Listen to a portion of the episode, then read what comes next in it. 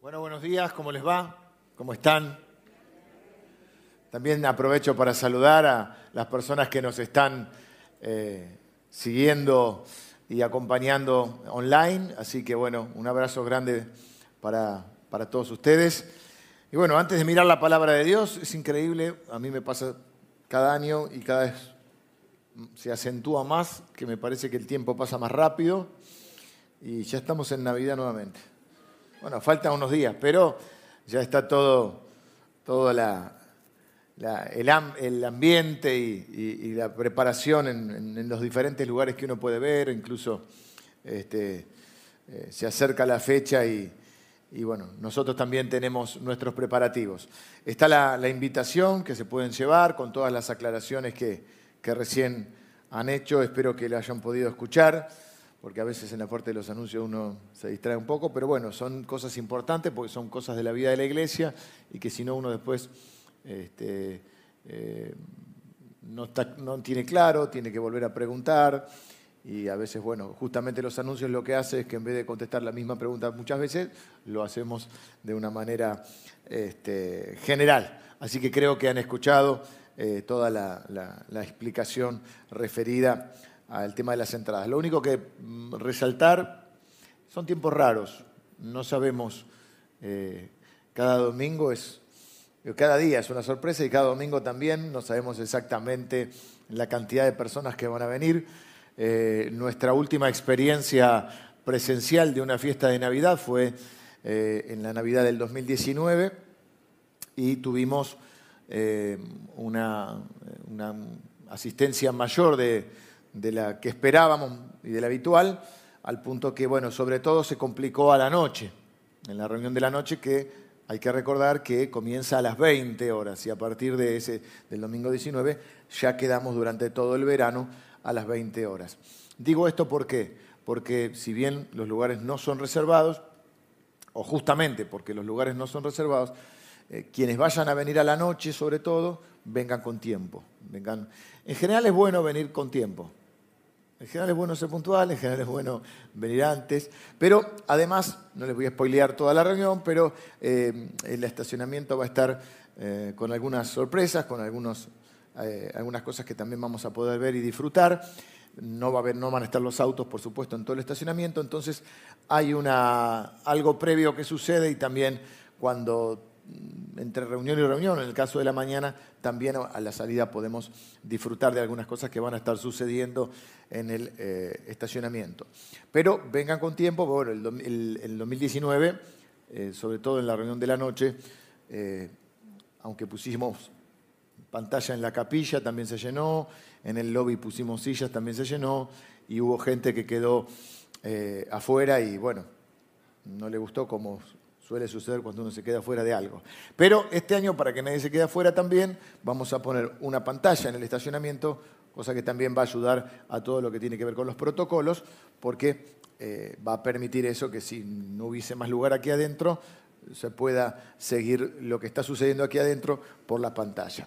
Así que bueno, eso con respecto a la fiesta de Navidad. También recordarles que este miércoles la reunión de oración es presencial a las 19 horas, entonces los esperamos. Eh, a veces es presencial, a veces es eh, online.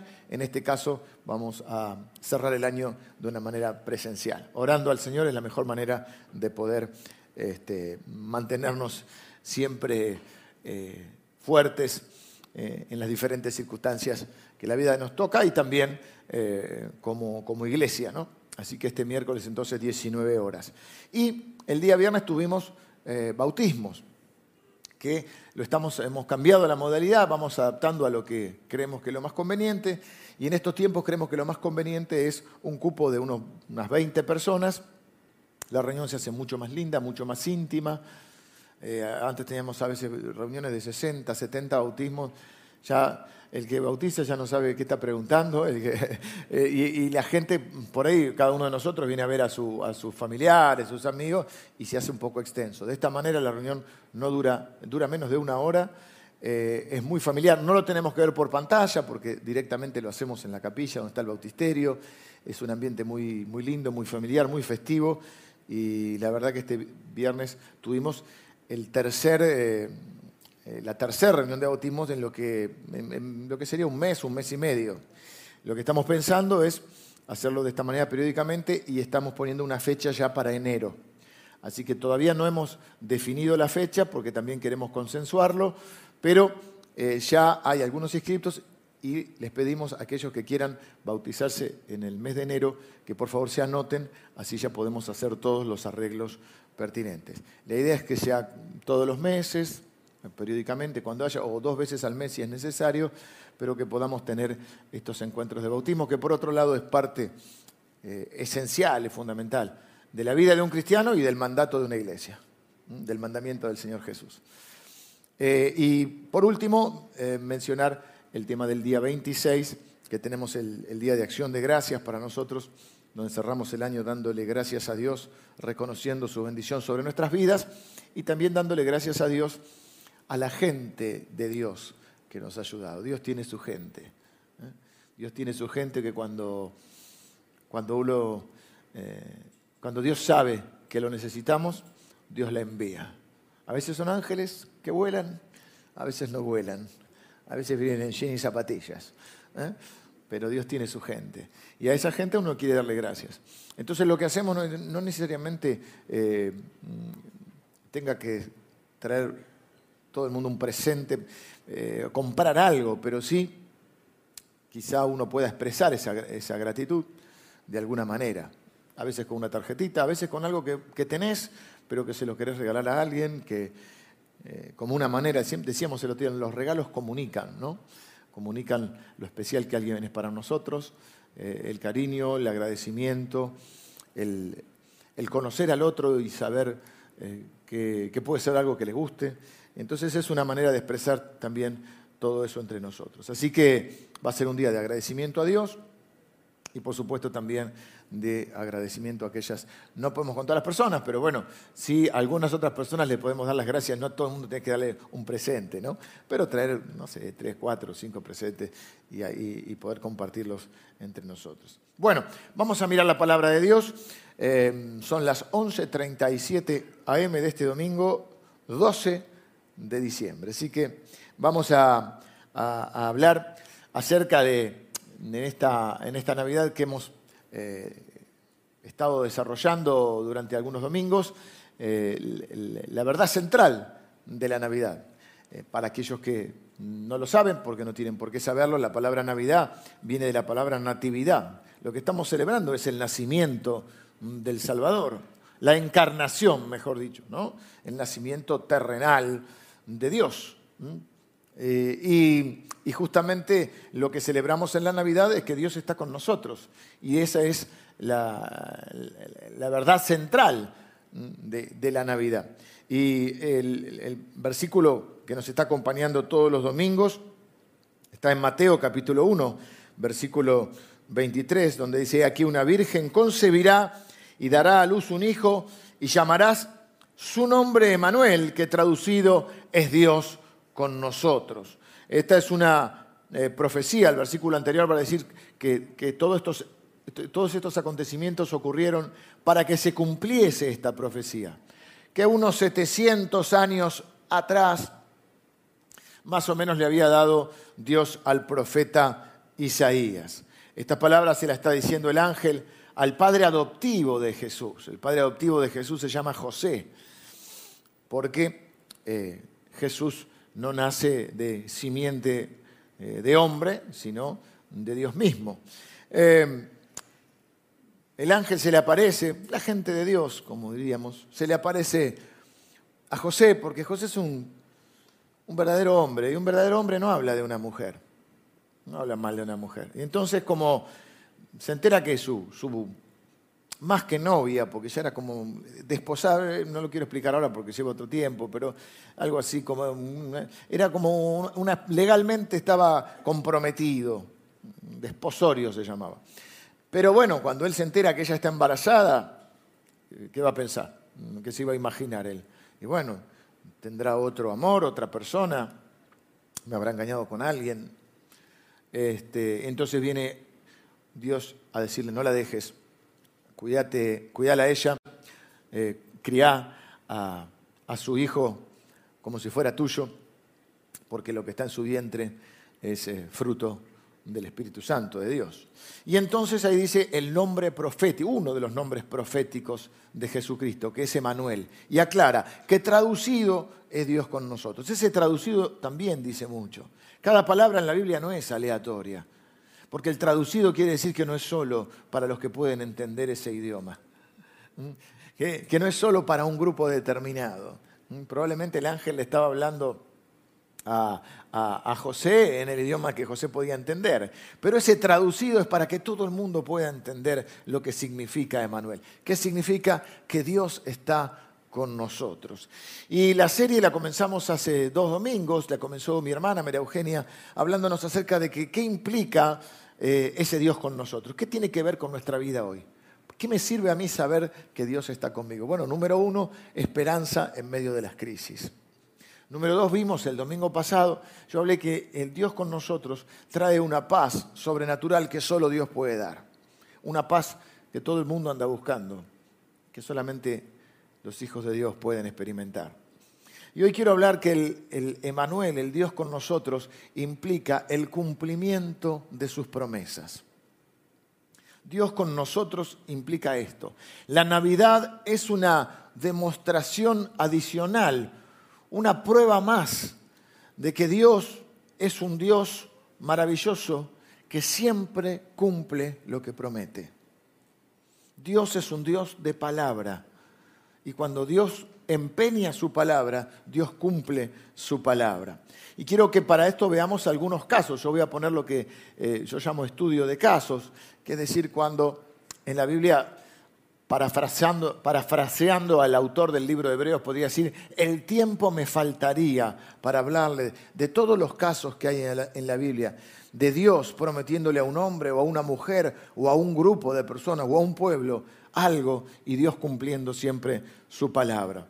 A lo largo de la Biblia podemos ver cómo Dios prometió, ¿eh? empeñó su palabra a hombres, a mujeres y siempre cumplió sus promesas. Solo algunas a modo de ejemplo y diríamos abuelo de pájaro, porque la Biblia es toda una narrativa del cumplimiento de la palabra de Dios.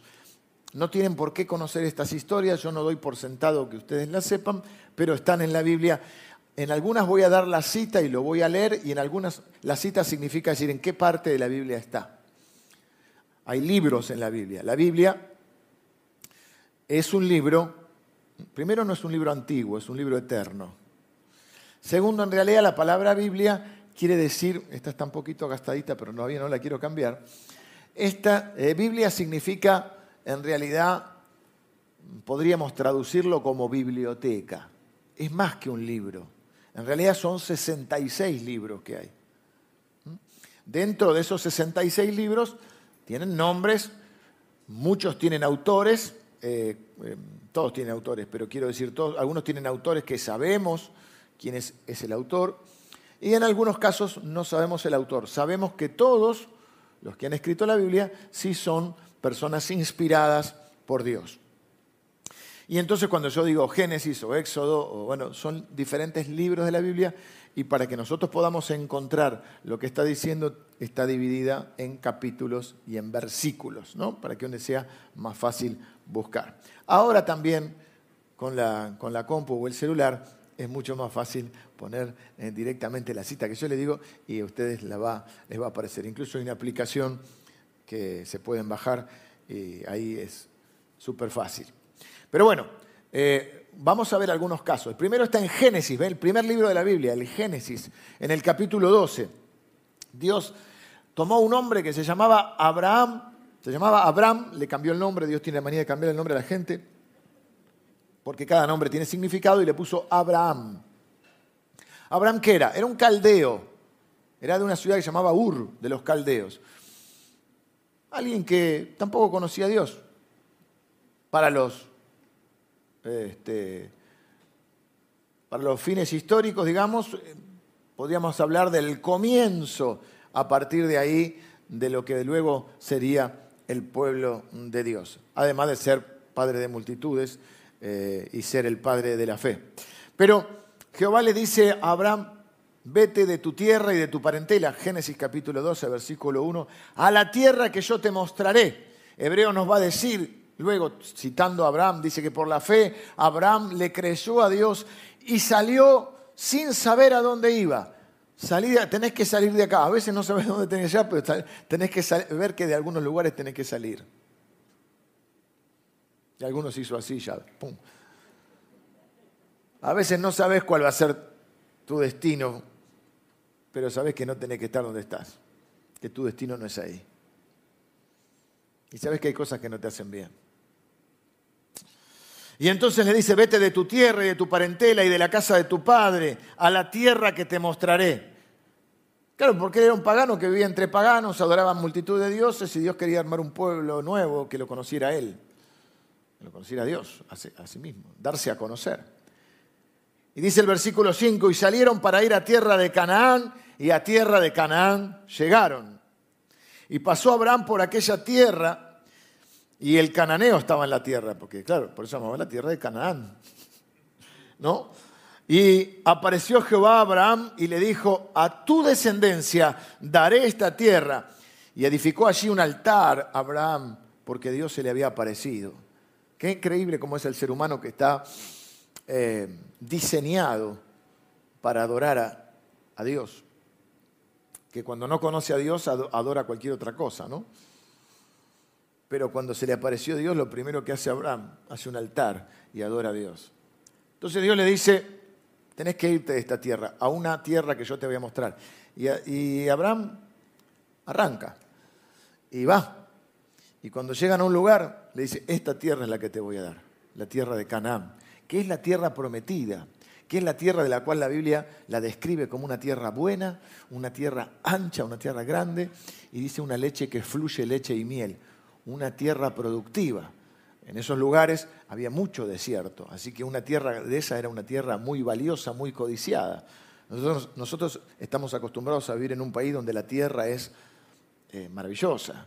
Tirás una semilla y, y crece, pero no es así en todos lados. Y entonces le dice, te voy a dar una buena tierra. Le prometió entonces Dios que cuando dejaba atrás su tierra y su palentera, que le prometió una tierra nueva, una tierra buena, una tierra... ¿Cuál es esa tierra para que ustedes hoy más o menos tengan una idea? Son los territorios donde hoy está Israel y todos los territorios palestinos. Hoy hay un lío ahí que... Porque bueno, es larga la historia, siempre estuvieron ahí un poco conflictuados, en el siglo II se van, los eh, los, israelitas se van, siglo II, porque bueno, unas guerras, unas cosas que pasan. Luego, luego de la Segunda Guerra Mundial, recién vuelven y se encontró que ahí también había otra gente, que son los palestinos. Entonces hay todo un lío. Toda esa zona es la zona que Dios le había prometido o que se conoce como Canaán. Es más, específicamente, Abraham terminó instalándose en Hebrón, Hebrón a alguno de ustedes le puede sonar porque Hebrón es la, tierra eh, donde hizo base el rey David, en Hebrón. Y, para un dato más de color, la famosa tumba de los patriarcas, donde está enterrado Abraham con su esposa, Isaac con su esposa y Jacob. Jacob está con, eh, está con Lea. Sí, porque Raquel murió antes. Y mm, es la tierra de Hebrón. ¿Qué quiero decir con esto? Dios le prometió a Abraham y Dios le cumplió.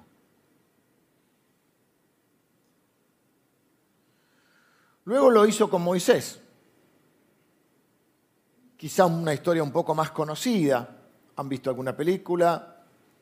¿Alguna novela? No sé si brasilera había, de Moisés también había una, ¿no? O de Josué era, no me acuerdo.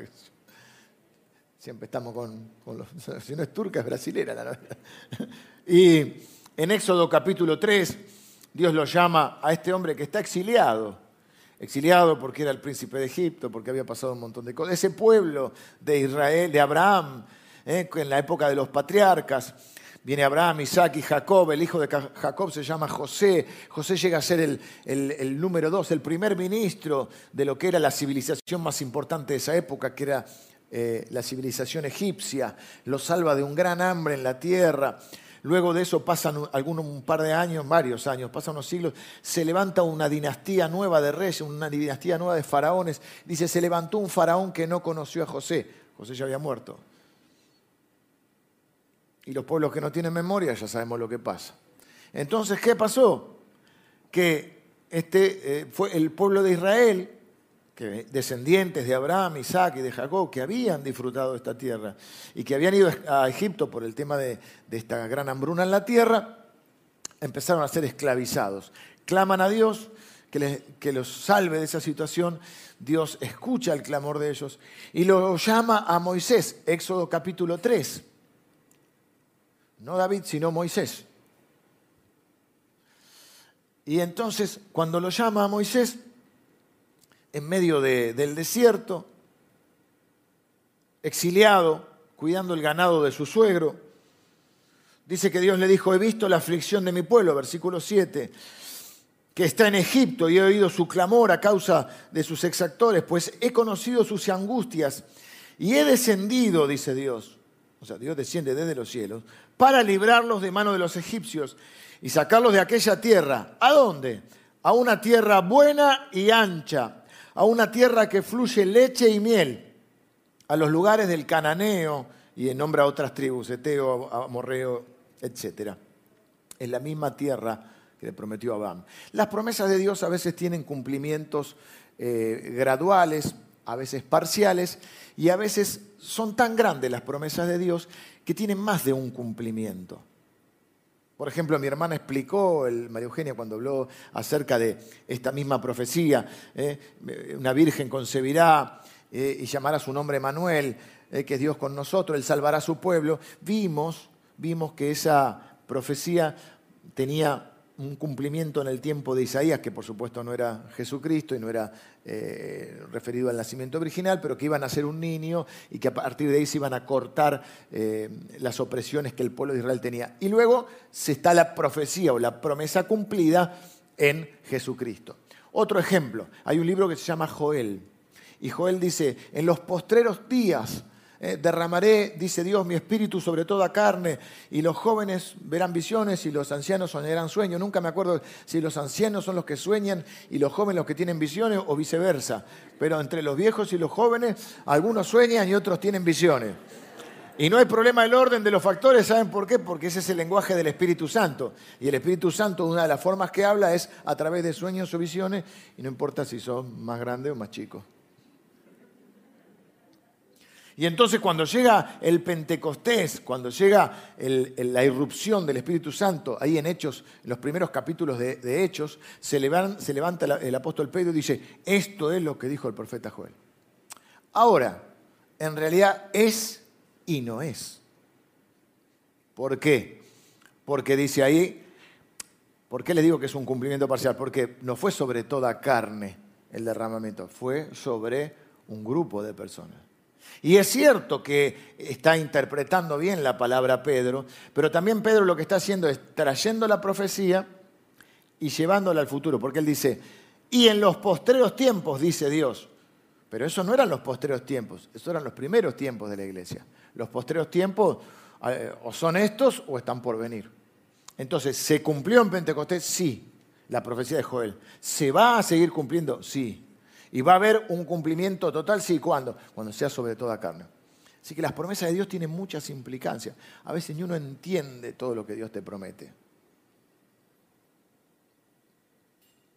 Le prometió entonces a Moisés sacar a los hijos de Israel de la esclavitud de Egipto y llevarlos a la tierra prometida y cumplió. Luego lo hizo con el rey David, ahora sí, con David. En 2 Samuel capítulo 7 David le quiere hacer un templo a Dios. Y Dios le dice, no me lo vas a hacer vos el templo. A veces uno quiere hacer cosas que Dios no le pidió. Eso para pensarlo también. Y dice, ¿oíste vos en algún momento? En otras palabras, ¿no? Pero si uno lee ahí el capítulo 7 de, Samuel. ¿Oíste vos en algún momento que yo te, pudiera, te pidiera que me hicieras un templo? Y no. Bueno, básicamente hace un pacto Dios. Es un pasaje, a mí me gusta mucho, me, me, parece un pasaje muy, muy humano, muy divino y, muy, muy sentido, porque Dios le dice también, te tomé de detrás de las ovejas, ¿Mm? cuando nadie te conocía, cuando tu papá se olvidó que tenía un hijo más, es una historia larga. Y pienso que Dios a veces nos tomó así, detrás de las ovejas, y nos dio un lugar que no merecíamos. Y entonces le hace todo y le dice, te bendije. Y le dice, vos no me vas a construir un templo, me lo va a construir tu hijo. Vas a tener un descendiente. Él me va a hacer un templo. Salomón. Y vos decís, pues, pero David se rompió el lomo. Le tocó una época, porque no, no tenés otra época que la que te toca. Y hubiera sido lindo ¿viste? vivir en el futuro o en el pasado, pero este es el tiempo que te toca. Y tenés que hacer lo que te toca hacer en el tiempo. Y a él le tocó pelear con todas las. para establecer el, reinado de Israel. Luchas internas y externas. Y a Salomón el hijo le tocó una época de. y que hizo y desperdició un poco. Y a veces pasa también en la vida, ¿no? que uno se rompe el lomo y después que vienen los que vienen atrás, eh, acá no, en Israel pasaba eso. Y le dice, cuando tus días sean, le está prometiendo un montón de cosas, dice, cuando tus días sean cumplidos y duermas con tus padres, yo levantaré después de ti a uno de tu linaje, el cual procederá de tus entrañas y afirmaré su reino. Él edificará casa a mi nombre y yo afirmaré para siempre el trono de su reino. Ahí de vuelta hay una promesa que David no termina de, captar, creo, en su totalidad, porque le está hablando de su hijo Salomón, que va a construir efectivamente el templo, pero también le dice que va a firmar el trono de su reino para siempre. Le dice, de tu dinastía va a venir el reino eterno. Y ahí ya no está hablando de Salomón, está hablando de Jesús. Por eso Jesús era conocido, se le decía el hijo de David. José, el padre adoptivo, es eh, del linaje de David. Así que, ¿qué es lo que le promete? Le promete un Mesías, un rey de su dinastía que va a tener un, rey, un reino eterno. ¿Y qué hizo Dios? Prometió y cumplió. Lo hizo con Isaías. Isaías 7:14, el mismo versículo que, cita el ángel en Mateo. Por tanto, el Señor mismo dará señales. He aquí la Virgen concebirá y dará a luz un hijo y llamará su nombre Emanuel. Le promete que ese rey que iba a venir de una virgen, le dice que se va a llamar Emanuel y 700 años después cumple su palabra. Que es casi el último ejemplo que vamos a ver hoy. Porque a veces pasa eso también. Dios tiene otros tiempos y sus promesas a veces se cumplen. Por eso necesitamos la fe. Porque si fuera inmediato no haría falta fe. La fe es la certeza o la convicción de lo que se espera. Hay un tiempo entre la promesa y el cumplimiento de la promesa. Y en ese tiempo que necesitamos para eso necesitamos la fe. Es más, a partir de esto se me ocurrió hacer, para más adelante, vamos a ver, una serie donde veamos las grandes promesas de Dios en la Biblia. ¿Mm? Preciosas y grandísimas promesas, dice Pedro. Te van a hacer una serie de preciosas y grandísimas promesas, porque a veces se nos olvida lo que Dios nos ha prometido. Lo último que quiero leerles es en Lucas capítulo 1, los versículos 30 al 35, porque lo hizo con Abraham, lo hizo con Moisés, lo hizo con David, lo hizo con Isaías y lo hizo también con María. Con otro, el tiempo me faltaría para contarles de todas las veces que Dios prometió algo y cumplió su palabra. Pero dice aquí, entonces el ángel le dijo a María, María, no temas, has hallado gracia delante de Dios y ahora concebirás en tu vientre y darás a luz un hijo y llamarás su nombre Jesús este será grande y será llamado Hijo del Altísimo, o sea, Hijo de Dios. Y el Señor Dios le dará el trono de David, su padre. Ven que acá está cumplida la promesa a David, la promesa a Isaías y a su vez hay una promesa por cumplir a María, que se va a cumplir en mucho menos tiempo. Isaías esperó 700 años, David esperó como mil años y ahora María va a esperar nueve meses. Este será grande y será llamado Hijo del Altísimo. El Señor le dará, el Señor Dios le dará el trono de David su padre y reinará sobre la casa de Jacob para siempre y su reino no tendrá fin. Entonces María dijo al ángel, ¿cómo será esto? Pues no conozco varón. No sé si me explico. Respondiendo el ángel le dijo, el Espíritu Santo vendrá sobre ti y el poder del Altísimo te cubrirá con su sombra, por lo cual también el santo, con mayúscula, el santo ser que nacerá será llamado Hijo de Dios. Algunos creen que nosotros, los protestantes, llamados protestantes o evangélicos, no queremos a la Virgen María. Están siempre con esa historia. Nosotros, ¿cómo no vamos a querer y admirar a la mujer que Dios eligió para ser la mamá de su hijo? Lo que hay que entender que ella no es la destinataria de nuestra adoración, sí de nuestra admiración. Son dos cosas diferentes. Porque la Biblia dice, solo a Dios adorarás y solo delante de Él te postrarás. O sea, no adoramos a María, pero sí admiramos. Yo tengo una profunda admiración por María, una piba adolescente, diríamos hoy del secundario, 15, 16 años, que le dice a Dios, hágase conmigo según tu voluntad. Dios le cambia todos los planes y está dispuesta a pasar, porque ella no sabe cómo va a enfrentar todos los hechos, dispuesta a pasar por la vergüenza, la discriminación, hasta la podían apedrear por haber quedado embarazada y no anda a explicar que fue del Espíritu Santo. Así que María es seguramente una de las mujeres más importantes de la historia. Lo que no le hacemos no la convertimos en una diosa, eh, en el término de, adoración, ni mediadora, porque la Biblia dice no hay otro mediador entre Dios y los hombres, ¿eh? solo hay un mediador que es Cristo. ¿Se entiende esto? Ahora, después, ¿cómo nos vamos a admirar? Y si creemos, este es otro punto importante, si creemos completamente la palabra de Dios y como nos guiamos por la palabra de Dios, creemos en el nacimiento virginal de Jesucristo. ¿Cuál es el problema? Para algunos, para nosotros no hay ningún problema. Que dice, no conoció a José hasta que tuvo a Jesús. Concepción y nacimiento virginal. Luego lo conoció a José. Pero ya lo conocía de, hola, ¿cómo andás? Lo conoció, me explico. Tuvo relaciones sexuales con él porque era su marido. Y tuvo hijos, porque Jesús tiene hermanos. Entre ellos podemos mencionar hermanos y hermanas. Podemos mencionar, por ejemplo, a Santiago, que escribió este, un libro de la Biblia. Entonces, pero de ninguna manera ser madre es algo que le hace perder dignidad. Al revés. Me parece que todos nosotros tenemos o una mamá o una esposa que nos ha hecho papás, o una mujer que nos ha hecho papás, o tenemos alguna hija y nos gustaría que fuese madre, ¿o no? Entonces, eso es porque hay una concepción errónea de que el, sexo es pecado, cuando el sexo es parte del diseño de Dios y dentro del marco de Dios, eh, de, los parámetros que Dios ha establecido, es, es, algo creado por Dios también. O sea que no tiene nada, no, no la hace menos digna para nosotros que haya sido mamá, de manera tradicional, diríamos. Salvo que algunos de ustedes crean la cigüeña. Están un poco grandes. No quiero develar misterios, no, no hay ningún niño, pero por las dudas. ¿Qué le promete? Que va a ser mamá de Jesús, aún siendo virgen, y que va a concebir del Espíritu Santo.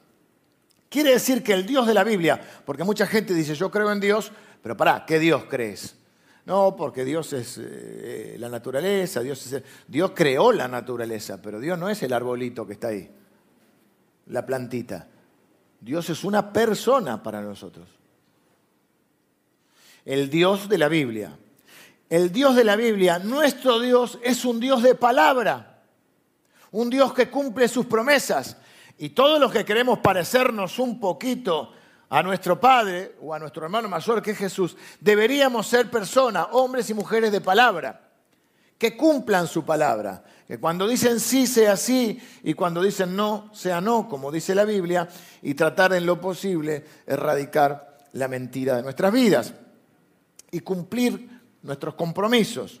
Una vez más, Dios es un Dios de palabra que cumple sus promesas. Y la Navidad es una demostración adicional de que Dios siempre cumple su palabra. ¿Por qué? Porque la Navidad es una promesa cumplida de Dios. Yo nombré algunas, mencioné. Pero ¿cuántas profecías hay? No sé cuántas, tenemos una idea más o menos. Cientos de profecías, podremos decir, sobre Jesús. Hay profecías del lugar donde iban a nacer, que van a ser en Belén, como cientos de años antes. Vos podés decir, bueno, Jesús leyó los libros y trató de hacer el mismo caminito, pero uno no elige dónde nacer, ni de quién nacer. Así que la Navidad es una promesa cumplida de parte de Dios. Vengan los músicos. ¿Qué significa esto para nosotros hoy? ¿Qué implicancia tiene para mi vida saber que Dios interactúa? La Biblia una de las cosas que nos hace nos muestra cómo interactúa Dios con las personas. ¿De qué me sirve a mí ver cómo Dios interactúa con las personas? ¿Qué quiere decir? ¿O qué significa para mí? ¿Qué implica para mí que Dios haya prometido y haya cumplido siempre su palabra? Quiere decir que las otras promesas que Dios, el Dios de la Biblia, tiene o nos ha hecho, también se van a cumplir. Si le prometió a Abraham y cumplió. Si le prometió a Moisés y cumplió. Si le prometió a David y cumplió. Si le prometió a Isaías y cumplió. Si le prometió a María y cumplió. No hay ninguna razón para pensar que lo que Dios le prometió a la iglesia del Salvador no lo vaya a cumplir. No hay ninguna razón para pensar que lo que Dios le prometió a Esteban vaya a cumplir. No hay ninguna razón para pensar que lo que Dios le prometió a Keila no lo vaya a cumplir. No hay ninguna razón para pensar que lo que Dios, otro Esteban, Dios le prometió a Esteban también lo va a cumplir. Va a decir, ah, no, no, aquel es Romero, aquel es Hoffman. Son promesas diferentes.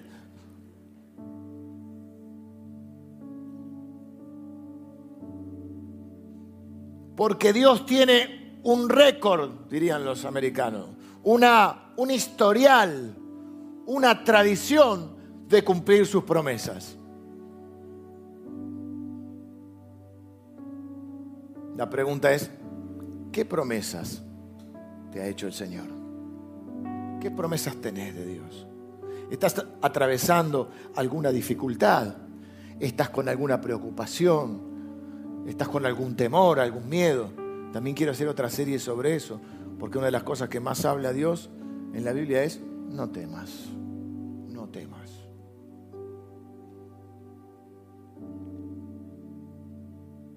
Y nosotros podemos encontrar en la palabra de Dios preciosas, dice Pedro, y grandísimas promesas. Aunque tu padre y tu madre te dejaran, Dios te va a recoger. Aunque pases por el fuego, no te vas a quemar.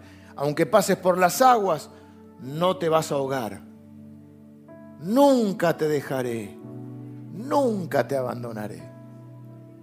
Es más, yo iré delante de ti enderezando lo torcido, abriendo las puertas de bronce y haciendo pedazos los cerrojos de hierro. Clama a mí y yo te responderé y te enseñaré cosas grandes y ocultas que tú no conoces, para que sepas que yo soy tu Dios. Vengan a mí los que están trabajados y cargados, que yo los voy a hacer descansar. ¿Qué más?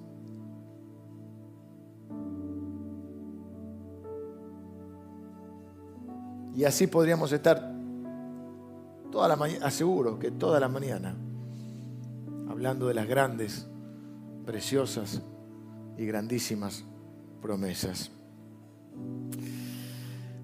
Y miren esta promesa con la cual quiero cerrar. Dijimos que Manuel es Dios con nosotros. 700 años antes de Cristo. Esta es una promesa tácita en la Biblia. Tácita significa que no siempre está expresada literalmente o explícita, pero que siempre está Siempre estuvo esa promesa de Dios con nosotros.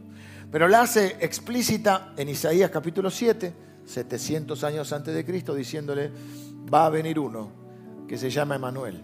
Se va a llamar Emanuel. Y él va a ser la prueba de que yo estoy con ustedes.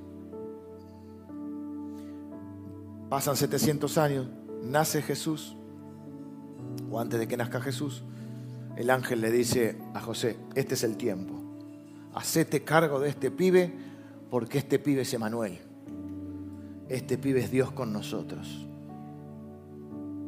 Nace Jesús, no hay quien le cante a Jesús, entonces Dios envía a su gente, los ángeles, para que le canten. Porque Dios tiene su gente.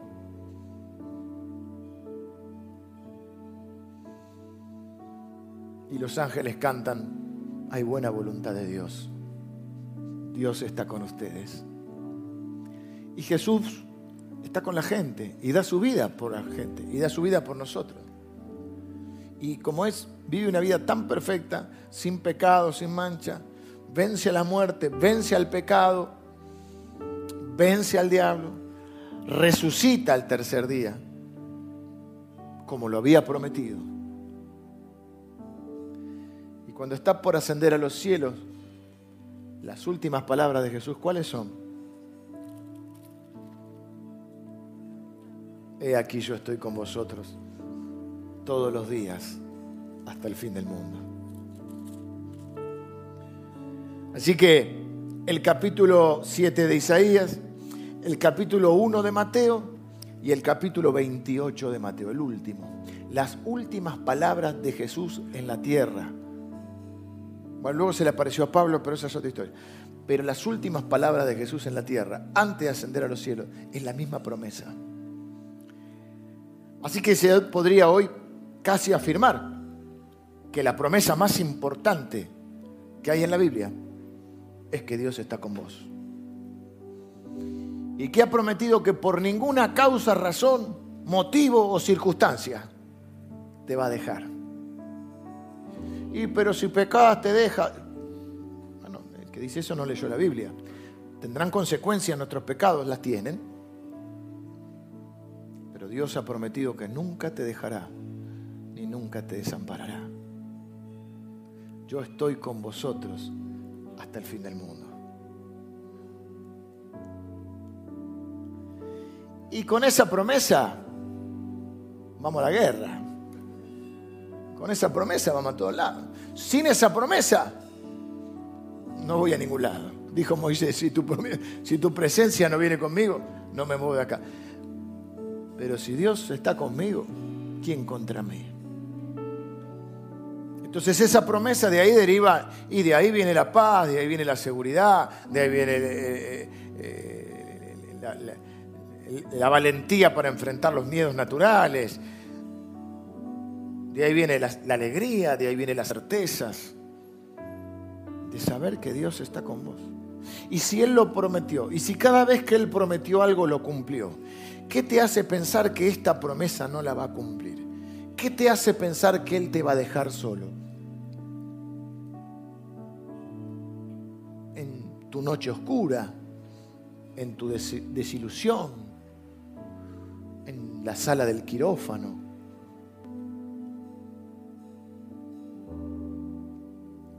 en el momento de despedir a un ser querido, en el momento de desesperación, de angustia, de miedo.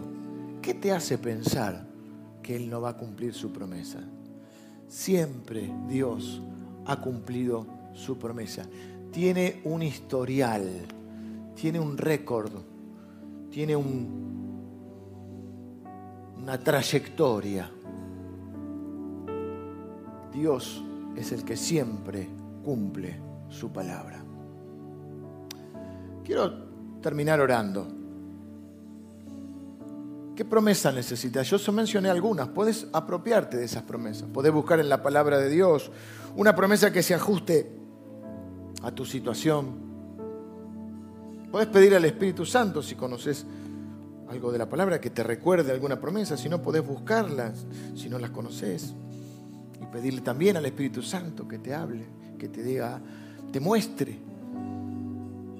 O podés solamente ahora en silencio y escuchar tu corazón y el corazón de Dios. Quizá te habló por algo de lo que yo mencioné. Y le creas a Dios. Porque así se heredan las promesas. Con fe y con perseverancia. Pero vamos a orar juntos. Vamos a decirle, Señor, yo te doy gracias, Señor, por tu palabra. Porque tu palabra es verdad y porque vos sos un Dios de palabra que siempre cumple sus promesas. No solo te doy gracias por tu palabra, te doy gracias por tus promesas que están en tu palabra.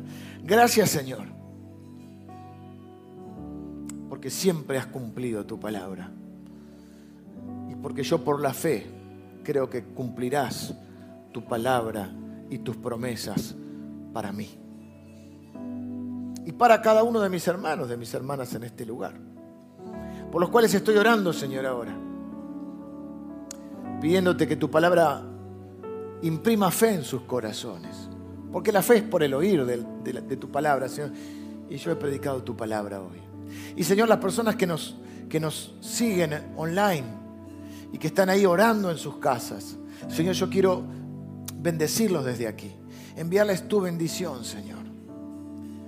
Y decirles con todo mi corazón y con toda mi convicción que Dios va a cumplir sus promesas, las promesas que te ha hecho. Todo lo que Él te ha prometido, Él lo va a cumplir. Porque Dios siempre cumple su palabra. Y sobre todas las cosas ha prometido que nunca te dejará y que nunca te abandonará. Y que Él estará contigo todos los días hasta el fin del mundo, hasta el final de tus días. Donde entraremos en una nueva eternidad, donde también estaremos con Él para siempre. Señor, bendigo a cada persona que recibe esta palabra. Y Señor, que tu presencia quite de nuestra vida los temores, las ansiedades, las dudas, y sean reemplazadas por la seguridad que tú estás con nosotros.